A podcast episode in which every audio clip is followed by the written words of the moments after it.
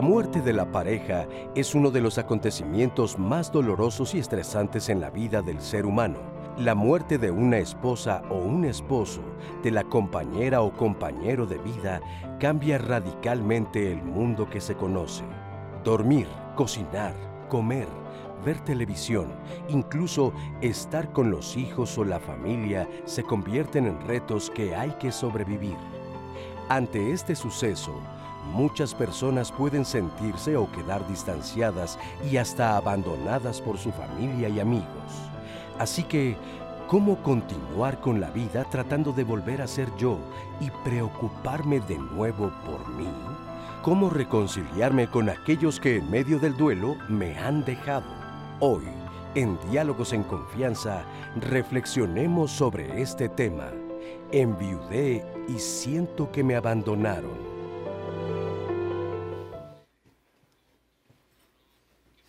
Hola, ¿qué tal? ¿Cómo están? Me da muchísimo gusto saludarlos y darles la bienvenida al programa de Diálogos en Confianza. Yo soy Cristina Jauregui y el día de hoy vamos a hablar de enviudé y siento que me abandonaron.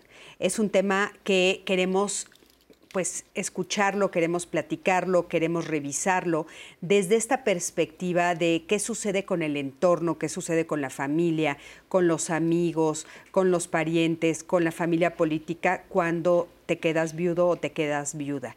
¿Qué es lo que pasa en pues, su forma de actuar contigo? Si se acercan a ti o se alejan y este acercamiento o este alejamiento, ¿qué significa en el interior para ti? ¿Te sientes abandonada? ¿Te sientes abandonado?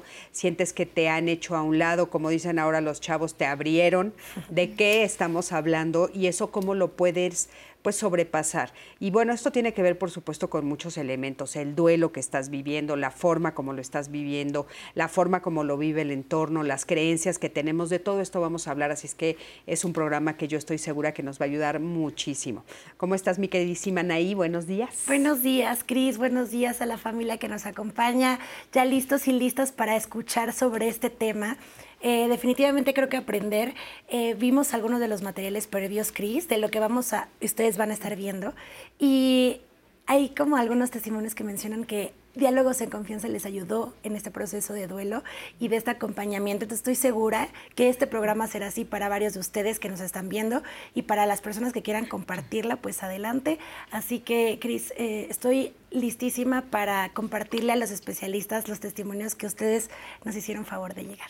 Por supuesto que sí. Y bueno, también le quiero dar los buenos días a mis queridas compañeras, las intérpretes de lengua de señas mexicana. El día de hoy está con nosotros Jimena Raya y Magdalena Alejo. Buenos días, chicas, qué gusto tenerlas por acá.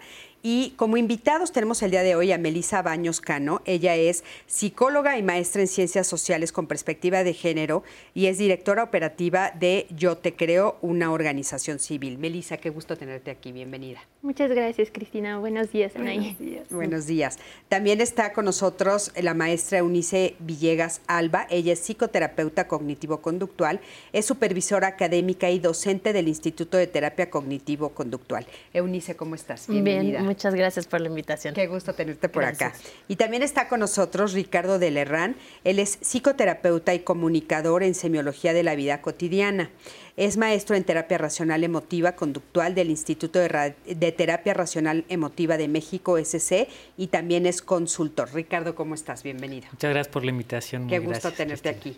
Qué gusto tenerlos a los tres y bueno, para platicar de este tema tan interesante y sobre todo de esta perspectiva que ya platicamos, desde dónde la vamos a abordar, ¿no? Y para empezar a platicar de esto, para abrir ahora sí que la conversación, te invito a que me acompañes a ver el siguiente testimonio de Sergio. Cuando falleció su esposa se sintió desamparado, él tenía 39 años y tres hijas adolescentes. Por mucho tiempo se sintió enojado, pero él dice que el tiempo es sabio. Vamos a ver qué nos dice Sergio, acompáñame. Tenía yo 39 años, mi esposa tenía 37 cuando ella falleció, hace 20 años al año de que mi esposa murió, yo me enfermé, pues, grave.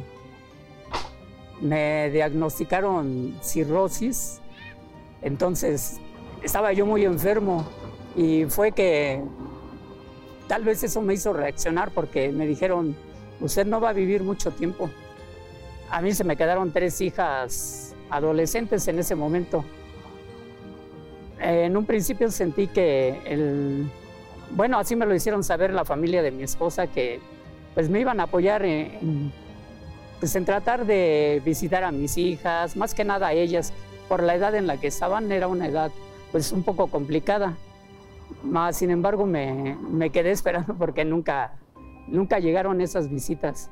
Por ese lado sí sentí que nos dejaron solos, porque sí se siente uno así, pues, pues un poco desamparado, ¿no? Es una pérdida y es difícil. Mucho tiempo me sentí enojado, me sentí enojado porque decía, pues si son su familia, y yo al principio trataba de inculcarles a mis hijas, ¿saben qué? Vayan a visitar a sus tíos, a sus tías, porque siempre van a ser su familia. A lo mejor ellos ya no quieran venir a visitarnos porque conmigo ya no sientan ningún lazo. Pero el tiempo es sabio, va pasando el tiempo y se va uno acostumbrando. Y llegué a tener novias y eso, pero ya viviendo eso, la verdad me di cuenta que yo ya no quería volver a casarme. He vivido como he querido, como he querido. Y de repente me entra la soledad, pero también aprecio mucho mi, vida personal. O sea, yo creo que el amor entre nosotros es lo que nos ha hecho fuertes en buenos momentos y malos momentos. De todos modos, la vida así es, tiene de todo. Pues muchísimas gracias a Sergio. La verdad es que qué doloroso escuchar lo que le pasó porque como estábamos eh, comentando, ¿no? que lo vamos a ver desde diferentes perspectivas, una de las eh, cosas que sucede es los múltiples duelos. ¿no? Estábamos eh, viendo a través de este, de este testimonio que él nos dice, bueno, yo tenía una esperanza, ¿no? Entonces la pregunta, o sea, que la familia se acercara. La pregunta que me gustaría empezar a hacerles a ustedes es, ¿por qué las personas que enviudan pueden llegar a sentirse abandonados por familiares o amigos? Eh, es muy común, primero porque, como comentamos, hay múltiples duelos. Naturalmente, por cómo está construida la sociedad, la pareja es un pilar de mi vida normalmente. Entonces, cuando se quita ese pilar, pues hay un reacomodo de todo el sistema familiar con mis hijos, con, por ejemplo, ¿no? con mis tres hijas adolescentes, con mis familiares, con mis amigos, con todos los demás. Y ese reacomodo implica una serie de duelos sucesivos que se van añadiendo y que hace que el, en el periodo de duelo, que un duelo sano debe de, de durar cierto tiempo específico y después terminar, hablaremos más de eso un poco después, hay una gran susceptibilidad. O sea, la persona que lo está viviendo y es importante ser sensible y empático frente a eso.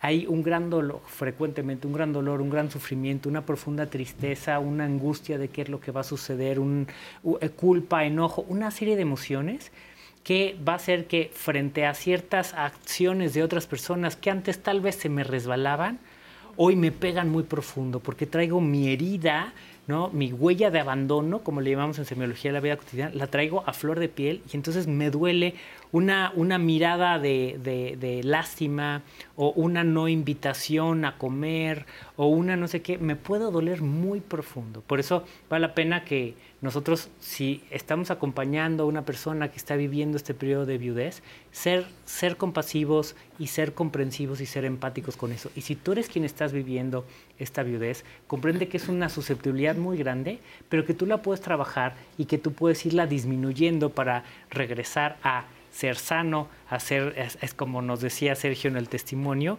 a, ser feliz, a reconstruir tu vida y tu alegría poco a poco, paso a paso. Porque justamente él, eh, Melissa nos está diciendo, fue algo que sucedió en el tiempo, ¿no? Pero realmente lo que estaba, lo que vemos ahí es que dice él, la familia me dijo que iba a acompañarme, pero de repente no estuvo ahí, ¿no? Entonces hay una promesa que no se cumple, hay una esperanza que él tiene, pues que se queda en esperanza porque tampoco eh, sucede, ¿no? Y este y pues debe de haber sido muy doloroso. Claro, que incluso justo como lo estamos nombrando, ¿no? Me abandonaron porque decimos, en efecto, dentro de todo el proceso de, muerte de la pareja ocurre todo este acompañamiento. este eh, a veces como apapachamiento, decíamos de todas estas redes de apoyo que como nos decía Ricardo, no son esos, se nos fue a lo mejor un pilar, pero las redes de apoyo entran a que nos podamos sostener. Y, aquí el tema es eso, ¿no? Cuando yo digo, yo voy a estar yo te voy a apoyar y decimos, me voy a sostener con eso y el tema es que no está sucediendo. Entonces, este sentimiento de abandono decimos, claro que es lógico pensarlo. Es decir, no solamente a lo mejor de mi familia, porque entonces empezamos a pensar en todas esas redes de apoyo, porque decimos, no solamente fue de la familia de mi pareja, tal vez también de mi propia familia, de mis propias eh, personas que yo consideraba como amistades, porque decir, bueno, también compartí con ellas este sentimiento de abandono y no sentí un soporte. El testimonio de Sergio nos dice, yo me sentí abandonado porque fue una promesa también no cumplida. Sí, esto de las promesas no cumplidas, ¿no? O sea, dice que, que también a mí me brinca un poquito ahí porque, claro, estamos viendo la parte que era muy importante para nosotros de los hombres, ¿no? Y entonces sí hay, hay una esperanza que no se cumple, que yo decía de, pues me van a venir a ayudar un chorro de mujeres y la familia política y mi familia y no le sucedió así. Sí, sí, y ahorita que dices como esta parte de los múltiples duelos, ese duelo no nada más con la pareja, sino el duelo con la familia, el duelo con los hijos, el duelo con los amigos, con el trabajo, o sea, porque al final de cuentas todo se va ahí modificando y a ah, caray, o sea, esto era algo que, que no tenía, no, no, no tenía mapeado, no estaba dentro de mi radar y pues híjole, ¿no? Y ahora cómo, cómo le voy a hacer. Entonces, eh, no es, hay veces que llegamos a enfocarnos mucho nada más en ese, ya no está la pareja, pero entonces ya no está también el rol que yo tomé de cierta otra área y cómo le voy a hacer con, con eso. Ahorita me, me llama mucho la atención el testimonio de Sergio porque también a él le dicen, ahora tú también ya no vas a estar aquí. O sea, si nos enfocamos con, en, en, en, su testimonio, pues híjole, o sea, ya no nada más no va a estar mi pareja, sino, ¿y ahora qué voy a hacer con mis hijos? ¿No? ¿Qué voy a hacer con mis hijas en, en este caso? Entonces ahí es donde viene como esa promesa de, de las personas de sí va a estar y viene esta confianza. Ok, yo confío en ti, yo confío en estas personas a mi alrededor, de que pues sí vas a poder a lo mejor cuidar de mis hijas o estarlas viendo y, y qué pasa cuando ya pasaron unos días, ya pasaron las semanas y, y de repente pues ya... Tenemos ya no una fantasía de que las cosas no van a cambiar. Desafortunadamente sí, hay como mucho de esta creencia, ponernos una etiqueta de ya es de esta manera, ya así fue, si yo me casé en, en tal momento, pues va a ser así, el, el clásico, para toda la vida, ¿no? Como nos ponen en las películas, este, a lo mejor de Disney o, o, o toda esta parte. o como, la religión católica también. Uh -huh, o sea, es para toda la vida y no va a haber eh, esta manera de que, oye, y si en algún momento quiebra esta relación y no forzosamente por un, un, duelo por fallecer, sino porque de verdad ya no nos entendimos dentro de esta relación. Entonces ya está escrito en piedra y sellado con sangre y ya no hay manera, ¿no? O sea, yo me voy a quedar de esta forma y porque ya no está ahora mi pareja, ya no hay otro caminito. Sí, sí, sí. Se nos cierran ahí las y puertas. es una ilusión totalmente infundada porque la realidad sí. de la vida es justo lo contrario. La vida es cambio. Hay una parte de nosotros que desearía que no cambiaran las cosas porque me puedo quedar en mi zona de confort o de disconfort. Pero la realidad, y eso, eh, como nos decía, el tiempo es sabio. Yo diría que el tiempo es sabio cuando lo usamos sabiamente. Y parte de esa sabiduría es ir comprendiendo que la vida va cambiando y las circunstancias van cambiando. Y hoy mi pareja está aquí y está en su cuerpo y está viva y mañana no sé. Por eso la mejor manera de prepararse para un duelo es desde antes. Pero fíjate, eh, ahorita que dices esto, te quiero poner como un ejemplo más, más terrestre en ese sentido, ¿no? O sea, eh, muere tu pareja, ¿no? Pero vamos a suponer, aunque hayas tenido un año con ella, pero vamos a suponer que tienes un poquito más, tienes muchas cosas resueltas. ¿No? O sea, por ejemplo, ya sé cómo voy a pasar las Navidades, ya sé qué hacemos el 15 de septiembre, ya sé qué hacemos en los cumpleaños, ya sé quiénes son mis amigos, los amigos de él, pero ya los amigos mutuos, ¿no? Ya sé quién es mi familia política, ya sé cuáles son las fiestas que cada uno celebramos y eso es algo que, que va sucediendo en, en, las, en el año y que nosotros lo sabemos seguro, o sea, sabemos nos, nos, sabemos parte de este clan uh -huh. y de que esto va a suceder. Y esta es una de las cosas que vimos en la investigación que desaparece en muchas ocasiones. O sea, yo entiendo que, que queremos, o sea, que tenemos que aceptar el cambio. Te lo juro que sí lo entiendo. O sea, sabemos todos qué es, ¿no? Pero desde la noche a la mañana, de repente ya no estás invitado a estas fiestas, te sacan de esta familia porque esta persona falleció, ¿no? Y entonces ya no hay, o sea, ya todo el mundo cambió hacia mí, o sea, que me quedé viuda, o, hacia mí que me quedé viudo, como en el caso de Sergio. Esa es la parte que me cuesta como trabajo entender por qué a nivel social somos tan crueles. ¿Qué opinan de eso? Yo creo que es una falta de empatía. O sea, es quien no ha vivido esa viudez, es muy difícil entenderlo y poder decir cómo lo está, e, el, grado de sufrimiento que puede llegar a tener una persona con, con la viudez, por ejemplo, ¿no? Eh, es, es, muy difícil entenderlo. Entonces, yo creo que en, gran parte es una falta de empatía, de no me pongo en lugar de la otra persona, de no poder entender como, como Sergio lo que implica, tal vez tenía que ir a trabajar y cuidar a sus tres hijas adolescentes, y si no, yo sigo con mi vida como si nada, por un lado. Y por otro lado, algo que también puede suceder es que eh, la muerte es un tabú en realidad. Entonces no quiero pensar en la muerte, no quiero prever la muerte del cuerpo físico de otras personas. Y cuando alguien enviuda, me enfrenta con esa muerte y es muy posible que muchas personas no sé cómo tratarla ahora, no sé qué hacer, entonces mejor ni le hablo, no sé si se va a sentir incómoda, entonces mejor ni le invito, no sé si, si ayudarla y entonces huyo frente a eso para no confrontarme con la muerte que, que, que, que me implicaría a mí tocar con ese, con ese posible duelo. Entonces yo creo que esos son dos factores sí, importantes. importantes. Anaí, ¿qué nos están diciendo? Les quiero compartir algunos de los testimonios que ya nos habían compartido la audiencia. Eh, Anela Espinosa dice, eh, duele mucho, pero pasa pronto.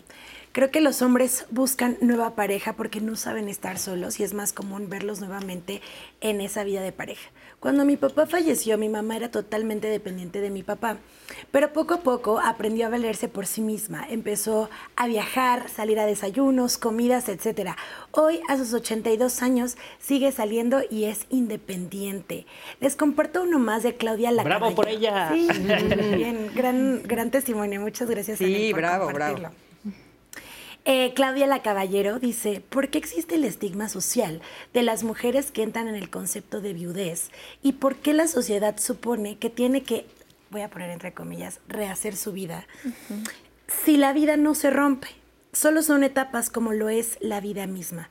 Pero me gustaría que me explicaran por qué sucede eso con las mujeres, nos pregunta Claudia Caballero. Buenísima, buenísima. Un saludo a Claudia. ¿Qué, qué le respondemos, Melissa? Fíjate que justo el término de la viudez eh, eh, es toda una construcción social y cultural hacia la misma eh, terminología, hacia el mismo proceso, porque en efecto hablamos de ciertas cargas sociales. Sí tiene que ver mucho el proceso personal, pero también impacta esa carga social, esas determinaciones que tenemos a nivel cultural, porque decimos esto va dependiendo mucho de, los tiempos, de la historia, de diversos elementos. No es lo mismo, decimos, ser viuda en este momento que ser viuda o viudo hace, no sé, 50 años, 80 años. Son muy diversos los, los procesos a nivel social que nos van impactando también en un momento a nivel personal. En efecto, eh, el estigma de, de la viuda, ¿no? Decíamos, cuando hablamos de viudez, generalmente imaginamos esto, la viuda, ¿no? Porque es la mujer. Es más, eh, es común, ¿no? Es más eh, aceptable, a lo mejor podríamos decir, identificar a las mujeres viudas que a los viudos, porque en efecto, cuando un hombre eh, muere su pareja, lo que sucede es, estás muy joven, todavía puedes casarte. Me llama la atención, por ejemplo, el testimonio de Sergio que dice, em, yo, mi, mi pareja muere, yo he tenido novias, pero no, no, porque también está también ese estigma de, ¿ya lo dejaste de amar? No, ya la dejaste de amar. Oye, una, me acordé de una tía que eh, su hermana enviudó y tres años después que salió con alguien le decía, pero si sigue fresco en la tumba. tres años después, sigue fresco en la tumba. Y yo, no le hagas eso. O sea, ¿qué, qué? O sea, sí es cierto, todos estos estigmas.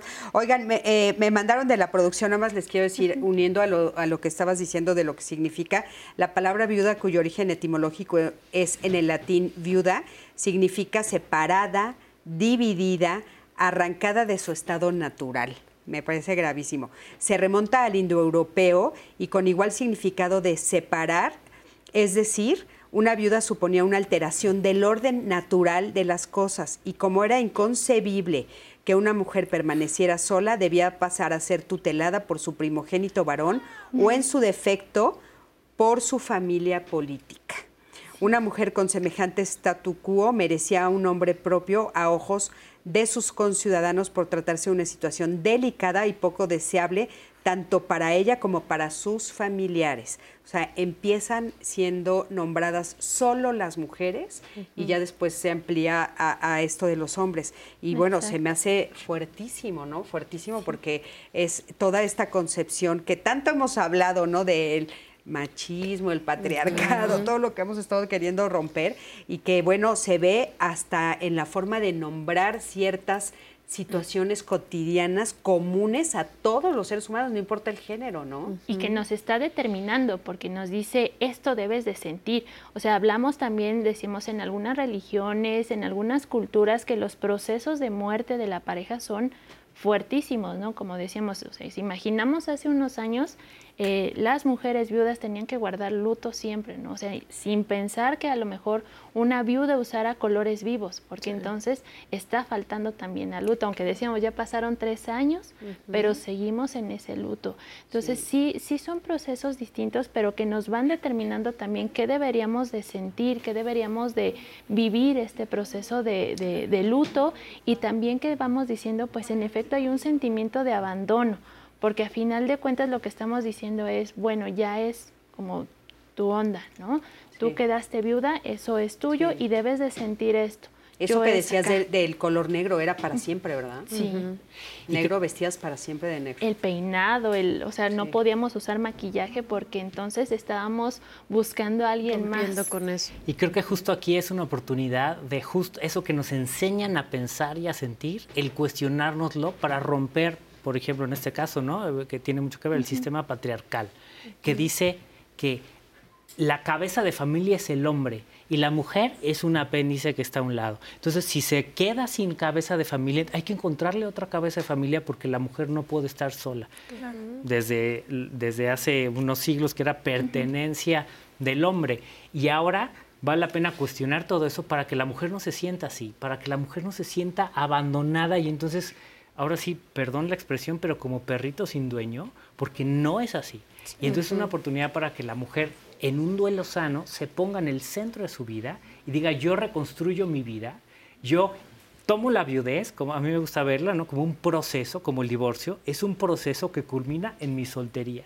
Y entonces ya soy soltera de nueva, de nuevo, estoy otra vez en el centro de mi vida y voy a crear y renacer en una nueva vida que es fantástica y que implica transformar todas mis relaciones, como decíamos, superar todos estos duelos acumulados y transformar mis relaciones con mis hijos, con mi familia, con todos los demás y encontrar de nuevo mi lugar. Me encanta, me encanta, un nuevo sí, me encanta eso que dices porque eh, sí, sí es, es poner al hombre en el centro y la mujer como un apéndice, pero fíjate que también, les quiero poner sobre la mesa, que también a los hombres los tenemos en un lugar también como muy cuadrado y muy cerrado, ¿no? O sea, a mí me gusta... Eh, Cargado de responsabilidades. ¿Verdad? y, y, también como si fueran niñitos, ¿no? Porque entonces queda viudo y ya no puede, no puede cuidar a los hijos, entonces tiene que llegar una de las mujeres de la familia a ayudarle, ¿no? Y un poco lo que yo decía que pasó con Sergio, con todo el respeto del mundo, es, él se queda con esa esperanza que la verdad no tenía por qué ser. Son estas cosas que, que tenemos que, que, romper. O sea, pues yo soy, soy papá y puedo ser papá sin mamá, ¿no? O sea, me tocó ahora estar sin ella, pero yo puedo hacerme cargo. Pero él se queda también un poco esperando por este mandato social de tienen que venir las mujeres a ayudarme y, le pesa. Que también puede ser ahí un tema de, de, roles de género, ¿no? Porque decimos, tiene tres hijas adolescentes que él menciona, es una etapa complicada, porque también en la adolescencia es cuando eh, decimos vamos a abordar estos temas de la sexualidad y generalmente en parejas heterosexuales es pues vas, ¿no? Es mujer, vas tú, es hombre, voy yo. Entonces, aquí en esto de es que no está la familia de, de, ella. O sea, ¿quién les va a hablar de esto? Y en estos roles de género, en efecto, no, pues yo papá perfectamente lo puedo abordar porque el, el vínculo Es yo papá, ellas hijas. Va a ser más cercano que en efecto a lo mejor una tía o un tío en, este sentido. Pero sí puede ser también. Tienes razón, es un rol de género. Yo no les puedo hablar de menstruación porque no soy mujer. O yo no puedo hablar con ellas del placer sexual porque pues estaría mal visto. Ani, ¿qué más nos están diciendo? Les comparto este de Sandy Repostería que nos escribió a través de Twitter. Dice, soy viuda desde hace seis años. Vivir la partida de tu compañero tras dos años de enfermedad terminal eh, fue, fue muy doloroso. Transitar un duelo de pérdida de salud, después el duelo de perderlo físicamente por su ausencia y aparte el duelo, los múltiples duelos que mencionábamos, de no tener a la familia cerca como me hubiera gustado. Hoy he crecido con el transcurso de los años, pero sentí tristeza, enojo, eh, y nos, nos comparte más, un testimonio más largo. Sandy, muchas gracias por compartirnos esto. Y tristeza y enojo. Tristeza y enojo. Y quiero, o sea, sé que todavía tenemos muy poco tiempo para la pausa, pero me gustaría poner en la mesa porque también en el testimonio que vimos de Sergio, él nos decía que se sentía enojado. Entonces me gustaría que los especialistas también nos contaran un poco más cuáles son esas múltiples sensaciones que se pueden sentir en, más allá de solamente el duelo con la pareja, sino ese duelo de abandono de la gente que quiero, la gente que espero, este anhelo de esperanza que los mencionaba, cuáles son esas emociones. Entonces me gustaría que nos contaran a la pausa. Vamos a ir rapidísimo a una pausa y regresando. Dejamos este pregunta. Sí,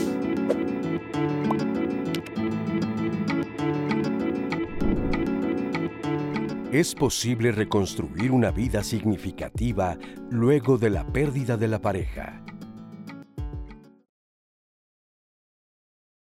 Estamos de regreso a su programa Diálogos en Confianza. Antes de la pausa, yo les dejaba a los especialistas una pregunta por un testimonio que nos llegó a través del usuario Sandy Repostería, que ella nos contaba un poco las emociones que vivió tras esa sensación de abandono de sus familiares, eh, amigos, etcétera. Quiero compartirles más testimonios porque vamos a ver uno más que tenemos preparado para ustedes y lo vamos a estar abordando, pero les comparto uno más que tenemos de Dolores Mesa. Ella dice eh, un tema difícil de tratar, porque hay personas que se aprovechan de la situación emocional de la viuda, así como hay viudas que, entre comillas, descansan cuando fallece el marido, em, otras también lo padecen y lo viven mal en abusos que puede considerarse de la familia. Eh, pues nos manda, nos manda saludos a todos los panelistas y específicamente a Cris Este, oye, y esto que dices de abusos de familia y este y, algunas que se quedan contentas, sí, cierto, porque acaba el abuso, ya lo platicaremos. Lo platicaremos más adelante porque creo que es algo que podemos desarrollar en el programa. Les comparto este comentario de Rafael eh, Barriga Pulit. Dice, este espacio no se llena nunca cuando pierdes a alguien, solo se aprende a sobrevivir y a continuar con ese dolor de por vida, intentándolo y haciéndolo solo nuestro. Un usuario que nos pide que sea anónimo dice, yo quedé viuda hace 24 años con tres hijos y fue difícil, pero puede uno salir adelante. Gracias a sus programas, qué bueno que escuchamos eso, hace dos años me reencontré con un amor de la adolescencia y empezamos una relación muy bonita, aunque era a distancia por línea. Y en la pandemia él se contagió de COVID y volvió y falleció. Y me quedé en shock porque no puedo despedirme de él y los rosarios fueron en línea. Y siento como que él solo está lejos. De hecho, estoy en terapia con, eh, con alguien porque es un dolor muy grande. Eh, más adelante. Lo reencontró y se murió. Sí. Yo voy a, voy, a, voy a retomar varios comentarios que también ustedes han hecho sobre este momento de pandemia, que varios y varias de ustedes vivieron ese esos múltiples duelos que hemos mencionado en el primer bloque eh, y que no se pudo hacer tanto por el tema de la pandemia y esos protocolos habituales que se llevan a cabo. Eh, Ofelia Acevedo Velázquez dice, gracias por reflexionar sobre este tema. Eh, cómo sobrellevar la viudez en casos de robo con violencia, secuestro, abusos.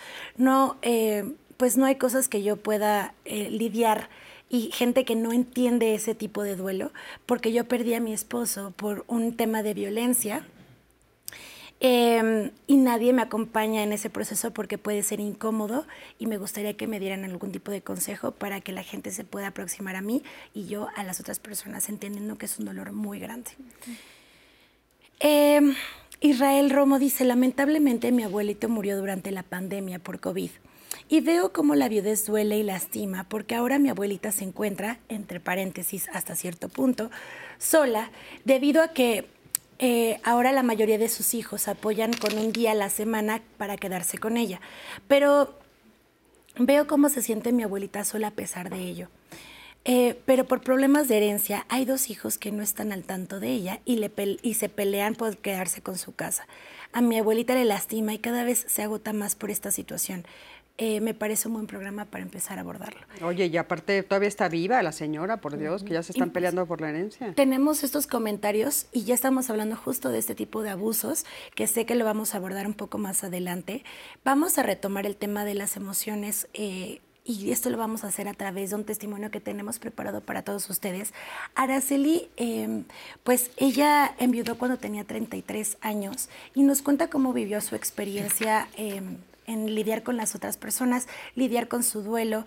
Eh, vamos a verla, escucharla y regresamos para empezar a abordar estos dos temas que vemos de eh, pues abuso y estas emociones y múltiples emociones. 33 años.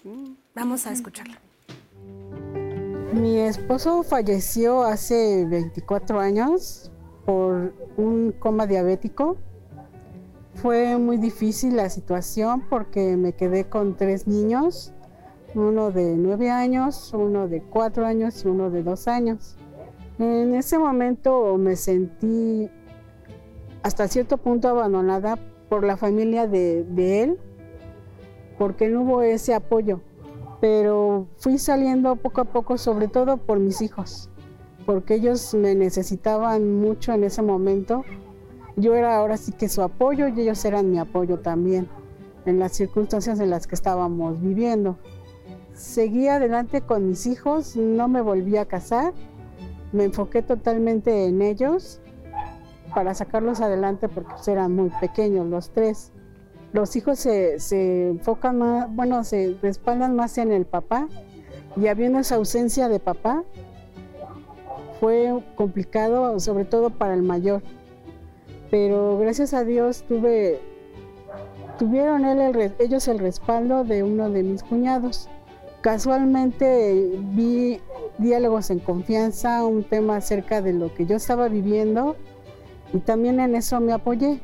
Hoy a mis 57 años, mi motor para seguir adelante fueron mis hijos y hoy mis nietos, que tengo dos nietecitos que son mi adoración, mi trabajo, que es lo que a mí me, me gusta mucho, mi trabajo, y, este, y las ganas de seguir, seguir adelante. Gracias a Dios lo, he logrado y, este, y hasta ahorita me siento a gusto como, como estoy, con mis tres hijos y mis dos nietos y, mis nuera, y mi nuera. Y vivo tranquila, sobre todo eso, muy tranquila y en paz. Bueno, pues fíjense qué interesante escuchar eh, el testimonio que acabamos de escuchar de, eh, de Araceli, porque es, es como escucharlo desde la parte femenina, ¿no? Y a mí me llama mucho la atención porque ella toma la decisión de quedarse sola, ¿no? Y dice, me voy a quedar sola, cosa que también sucede mucho con las mujeres.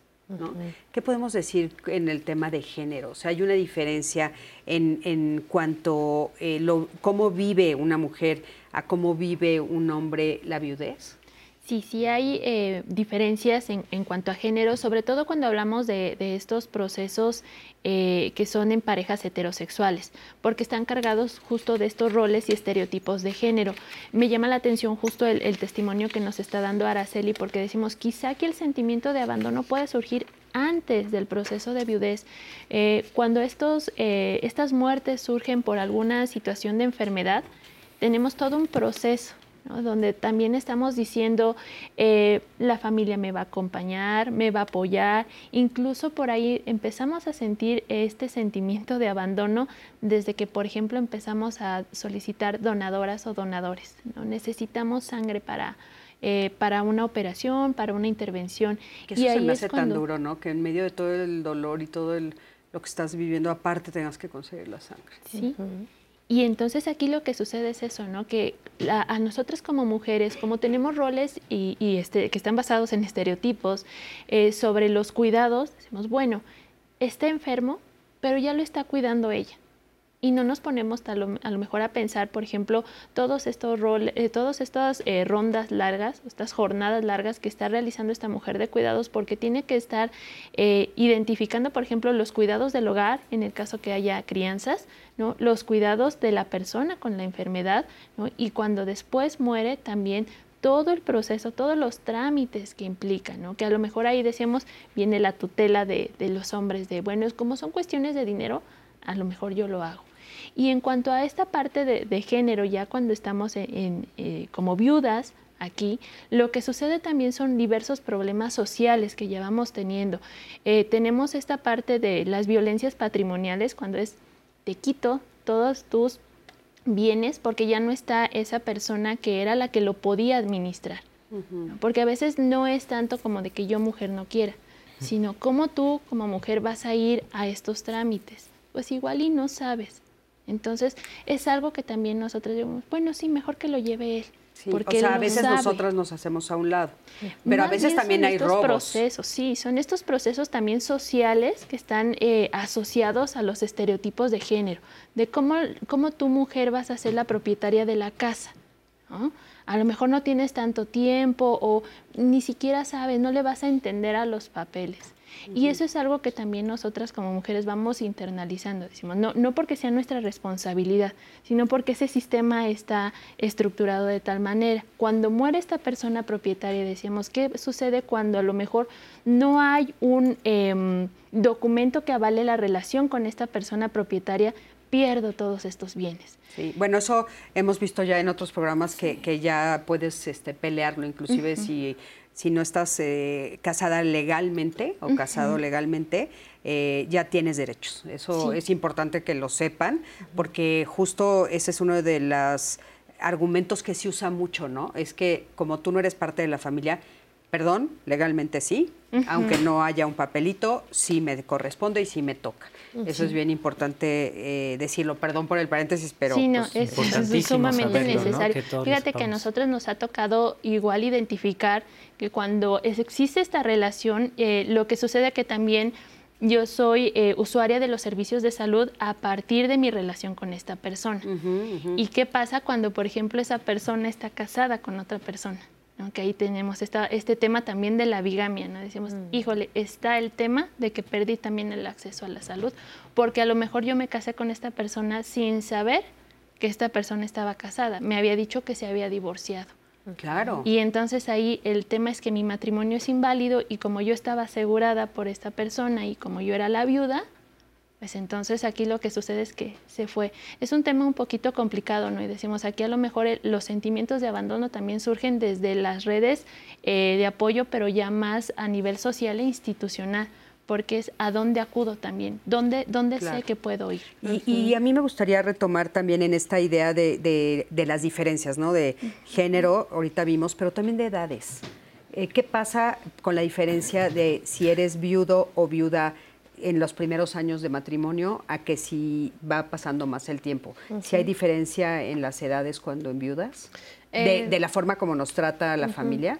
Eh, muy probablemente sí, ¿por qué? Porque en un matrimonio más joven pues hay muchas de esas expectativas de cómo es que se van a dar eh, quizás todas esas actividades que van a hacer, todos esos roles que van a tener, qué es lo que van a, este, ir haciendo cada uno de ellos. Y ya cuando es un matrimonio a lo mejor de, de, más años, eh, pensemos en, una, en unos 60, 70 años que, que tengan las personas, pues obviamente ya llevaron todas esas actividades y ahora es el qué es lo que va a quedar. Incluso también eh, tiene que ver ahí un poco con la parte de, de los hijos, ¿no? Eh, no porque a lo mejor lo estén sufriendo más, digamos, ah, pues es que como ya llevo 30 años eh, casado, pues voy a sufrirlo más, ¿no?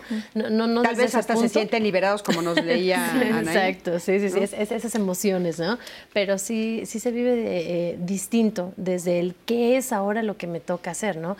decíamos en hace unos momentos de la parte de las etiquetas Entonces, si yo ya me etiqueté con el qué es lo que yo tenía que hacer o cuáles son esas expectativas que yo tenía y ya no se están cumpliendo, pues entonces ahora qué es lo que me toca. Eh, eh, decíamos eh, ahorita como esta parte de diversos duelos, ¿no? otras, otras áreas y era eso de no nada más a lo mejor que las personas me abandonan, sino que también yo me puedo estar alejando de esas personas. ¿Por qué? Porque si se supone que porque soy joven a lo mejor y yo tengo que poder sola, yo tengo que este, ingeniármelas para hacerlo, pues también yo también quizás me voy apartando un poquito más. Y si lo vemos desde una persona un poco eh, más grande, pues quizás eh, me puedo como aliar un poco más con, no sé, tanto pueden ser los hijos o, personas más acercadas, más, más allegadas a mí, ¿para qué? Para que me resuelvan. Entonces se pueden ver quizás eh, polos opuestos del por ser joven, yo me las, este, yo, lo tengo que resolver, yo me hago cargo y por ser un poco más grande, pues resuélvemelo, no sé cómo hacerlo. Entre muchas otras cosas, ¿no? Por supuesto. Oigan, pero eh, un tema que me parece fundamental es el tema social. Y me gustaría, seguro, a ver, nos van a decir Anaí cómo lo viven, pero ¿qué pasa? por ejemplo, eh, la diferencia entre las mujeres con sus amigas mujeres y la diferencia de las de, con, un, con los hombres. O sea, hemos escuchado, ¿no? y en, el, en la investigación también eh, nos comentaban, por ejemplo, que muchas mujeres son rechazadas. O sea, ya no te invito a las fiestas porque tú ya estás otra vez en el mercado, por decirlo. Muchas dicen, es que bajan de peso y se vuelven a arreglar y se ven guapísimas y no sé qué, y pues no, me va a quitar al marido, ¿no? Y sin embargo a los hombres como que sí los invitan porque pues ya están otra vez y entonces les están buscando novia. ¿Qué opinas de eso? los, los, reintegran. Sí, ciertamente desde estos roles sociales, como justo comentas tú, puede haber una sensación en, en la mujer de, de, de, peligro. Entonces, una mujer soltera es peligrosa para mí, para mi estabilidad con mi pareja. Y entonces, si yo tengo, si yo entro en esa dinámica, entonces vamos a aislar a la, a la otra persona. Y la dejan de invitar. Y la, y la, pueden dejar de invitar. Y eso se puede sentir como un abandono, como habíamos comentado. Y aquí lo quiero unir a, lo, a, la petición de sugerencias de, que decía, es que me dejan de invitar o, no me están incluyendo, ¿cómo, ¿cómo le hago? Y aquí creo que vale la pena distinguir entre dos tipos de abandono, que es el posible abandono que me están haciendo los demás y un abandono que yo me puedo hacer a mí misma o a mí mismo. Y entonces cuando yo me tiro al piso, es un dolor muy profundo el que siento. Y sin embargo, si además de eso yo me tiro al piso y me victimizo, y entonces me quedo junto al teléfono esperando a ver si alguien me habla todo el día, entonces me estoy abandonando a mí, porque yo no estoy asumiendo la responsabilidad de mi vida, que la tengo aunque esté sufriendo enormemente. A mí lo que me toca es tomar el teléfono y hablarle a la persona. Si no me están hablando, pues no me están hablando, pero no por eso no voy a dejar de hacer lo que me toca a mí. A mí me toca encargarme de mí y me, toca encargar de que dentro de estos duelos y de esta reorganización social, pues ver con qué amigas sí puedo conectar y explicarles, porque decía, no, es que no entienden lo que estoy pasando. Entonces, explicar en la medida de lo posible lo que estoy viviendo, buscando esta empatía y va a haber personas que sí lo entiendan y ahí va a haber personas que no lo entienden. Entonces hay un reacomodo natural, pero se abre la oportunidad a nuevas personas. Por ejemplo, a otras personas que sí han vivido lo que yo he vivido y que y entonces puedo encontrar a otras viudas, a otros viudos que estén viviendo eso y que sí lo puedo ver. Y, y por último, también es importante responsabilizarme de la calidad de la relación. Si yo busco a alguien y cada vez que hablo con esta persona me tiene empatía, pero yo me quejo, lloro, etcétera, etcétera. Y han pasado mucho tiempo y yo sigo en esa dinámica y yo soy una, una, eh, no soy buena compañía. Entonces estoy abusando de la empatía de las demás personas porque probablemente me estoy enganchando con que el mundo me debe y me tiene que escuchar porque pobre de mí. Y eso es importante porque esa actitud de víctima puede hacer que este duelo nunca termine escuchamos dos tipos de testimonios. Quienes dicen, yo me recuperé y vivo muy bien. Y otro tipo de testimonio dice, es un dolor que nunca se sana y que siempre va a estar allí. Y el duelo sano es cuando vivo estas emociones, que ya no las comentamos, pero pueden ser todas, que dejo que fluyan estas emociones, tristeza, enojo, culpa, eh, remordimiento, melancolía, todas estas emociones, pero en un duelo sano dejo que fluyan estas emociones sin estancarme en ellas para poder después recrear mi vida con nuevas formas de pensar. Tal vez traía yo este sistema más, yo no puedo, yo no sé hacer las cosas. Ah, bueno, es una oportunidad para que yo sí pueda y yo sí hago las cosas y yo no le voy a delegar la responsabilidad económica a nadie más, sino yo asumo mis cosas, yo recreo mis relaciones y a partir de ese cuestionamiento de las actitudes que me llevan a sentirme eh, sola, eh, inválida, ¿no? O como esta señora que decía es que me, siento sola y, están todos mis hijos alrededor, pero me sigo sintiendo sola porque es una actitud de lo que de, desolación, de yo en el fondo me siento desolada y este vacío que decían en el duelo sano vivo este vacío, lo asumo y luego lo lleno. Sí puedo llenar este vacío. ¿Con quién? Conmigo, número uno, con mi propia compañía, número dos, con el recuerdo amoroso de mi pareja en un duelo sano, recuerdo a mi pareja y digo, qué cosas tan hermosas vivimos y revivo ese amor. Porque el amor es amor, el dolor es dolor, son dos cosas muy diferentes. Y número tres, con la nueva vida que yo quiero construir. Entonces, no hay que abandonarse a uno mismo bajo ninguna circunstancia, incluso en esto, y hay que vivir el duelo donde me retomo de una forma diferente y entonces puedo sanar. Riquísimo, me encanta. Gracias, gracias este, por este esta participación que me parece buenísima, ¿no? A ver, Miani. Es que eso que mencionas ahorita de no abandonarte a ti mismo, eh, me parece también fundamental hablarlo desde la presión social que mencionaba Cris, que se puede tener de tengo que, entre comillas, reconstruir mi vida. Y el ser consciente de lo que quiero y dónde estoy parada y parado, el decir quiero hacer esto desde mí, no desde las otras personas, porque este testimonio que nos llegó de, voy a hacerlo anónimo porque así me lo pide, y dice así venga después alguien más se le quiere, uno intenta disfrutar diferente, ya que aunque no nos ayuda un poco a dar continuidad por lo cotidiano, no logra cambiar las cosas de cómo uno se siente. Solo a veces tenemos a alguien o, buscamos esta pareja eh, para estar ocupando ese lugar ante la sociedad y a la familia que te exige eh, constantemente que tienes que volver a tener pareja. Este testimonio nos los comparte este hombre, es un hombre, Em, en donde nos cuenta una historia un poco más larga, les conté el final, eh, pero él nos cuenta eh, específicamente que tiene una nueva pareja porque se lo pedía así eh, insistentemente el, entorno, y entonces cierra con esto diciéndonos que en efecto es alguien que se le quiere, que se disfruta y se vive, pero que finalmente solamente... no logra cambiar las cosas ni ese sentimiento ni emociones que Ay, qué fuerte, ¿verdad? Y que está llenando nada más ese lugar ante la sociedad y la familia. Entonces... Ahí, ahí nos habla tal vez de un duelo no, no resuelto, ¿verdad? Sí, es que creo que ahí es importante también comentar que los duelos son procesos individuales y sí hay, eh, depende, ¿no? Depende mucho de, de, cómo lo estamos viviendo, porque también depende el vínculo con la persona que perdimos cómo estaba construido, ya hablábamos, de estos planes de vida, de estos proyectos que teníamos en conjunto, incluso decíamos al, al interior de la relación de pareja como hacia afuera. Entonces, eso va a determinar también la forma en que a lo mejor sea eh, catastrófico para mí o que diga es un proceso de la vida y a lo mejor lo puedo afrontar con mis recursos personales. Pero creo que también es importante considerar que en estos elementos es necesario eh, a veces, eh, yo creo que en la mayoría de las ocasiones, el acompañamiento tanatológico, porque sí puedo realizar esto, sí puedo salir adelante, sí puedo reconstruir mi vida cuando tengo también un acompañamiento especializado guiado, porque también puedo también eh, fijarme en ese momento y sentirlo sumamente catastrófico porque decimos los elementos de hacia afuera me están determinando eres viuda, eres viuda o eres viudo. O como el caso que nos están comentando, eres viudo, deja de ser viudo porque es un estado indeseable para las demás personas. Pero aparte es como contradictorio, ¿no? Porque deja de ser viudo porque es un estado indeseable, pero al mismo tiempo tenemos a, la religión que nos dice, y en México tenemos muy fuerte la religión católica, que te dice que es para siempre, ¿no? Entonces, ¿Cómo compaginas esas dos partes? Que es justo lo que nos acabas de leer, Ana. o sea, pues no puedo amar a alguien más porque me dijeron que era para siempre, aunque ella ya no esté en esta dimensión.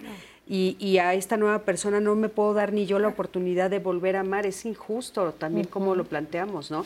y bueno, estamos viendo este, me encantó que es un hombre, ¿sí? un hombre y, es fuertísimo, fuertísimo en las mujeres. O sea, en las mujeres es voy a morir amándolo, aunque se haya muerto cuando teníamos 33 años, ¿no? Y amarlo es sufrirlo, y sufrir. ¿no? Porque ese es un gran malentendido.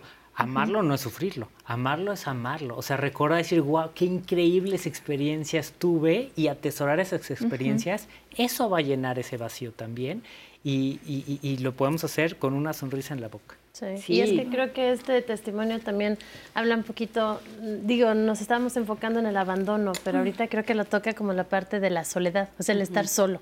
¿Cómo que te vas a quedar solo?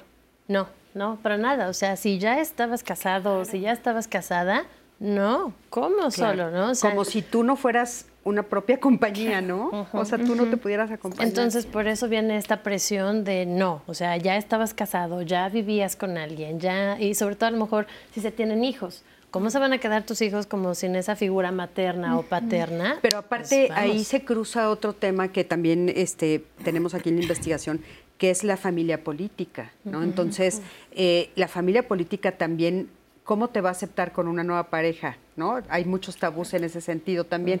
y, qué tendríamos que hacer? ¿Replantear nuestra forma de relación con la familia política o nosotros como familia política con, el viudo o la viuda de mis hijos. Aquí sería fundamental esa parte de los límites, ¿no? Sé que sí está en un momento vulnerable esa persona y probablemente, pues, otra vez es ese reacomodo que, que, este, que bien dice Ricardo de, de toda la vida, de todas, realmente, de todas las áreas, ¿no?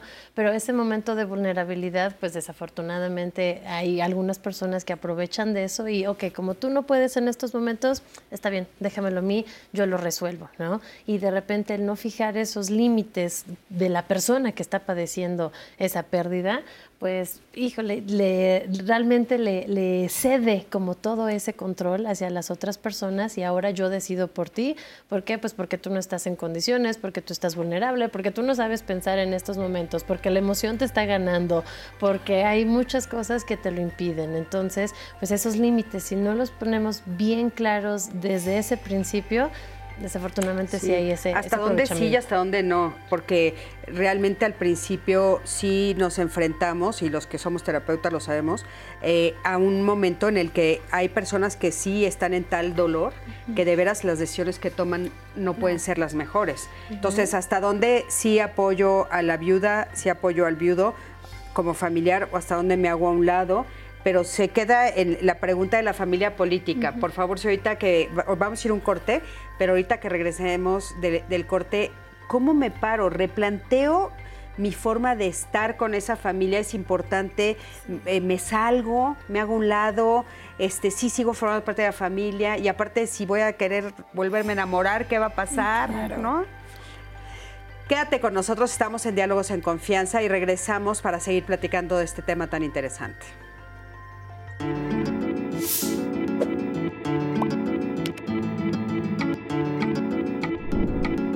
Sentimientos de culpa, la depresión, la muerte violenta y la desaparición del cuerpo son factores que incrementan el riesgo del duelo enfermizo. Las personas que enviudan definitivamente tienen una sensación de soledad que por un lado es objetiva, ¿no? porque es la percepción que tenemos de ello, pero por otro también es objetiva. O sea, definitivamente la vida cambia por completo a partir de la viudez. Entonces depende de cada etapa de la vida, de la forma en la que también vas afrontando la viudez. Hay retos diferentes en cada una de las etapas, pero definitivamente lo que es como un denominador a todas ellas es que se vive esta sensación de soledad y abandono, porque no solo es la pérdida de un ser amado, sino también la pérdida de un proyecto de vida personal. O sea, cuando haces una pareja, de alguna manera tienes un proyecto compartido de vida. Y evidentemente ahí, pues amigos, familiares, no necesariamente participan. Esto es algo que se vive bastante en soledad. No solo se va ¿no? tu pareja, sino muchas veces su propia familia. Entonces esas redes empiezan a cambiar, los amigos también. Entonces eh, sí es complicado, sí existe una soledad objetiva, sí existe un replanteamiento total de qué se va a hacer ahora con la vida.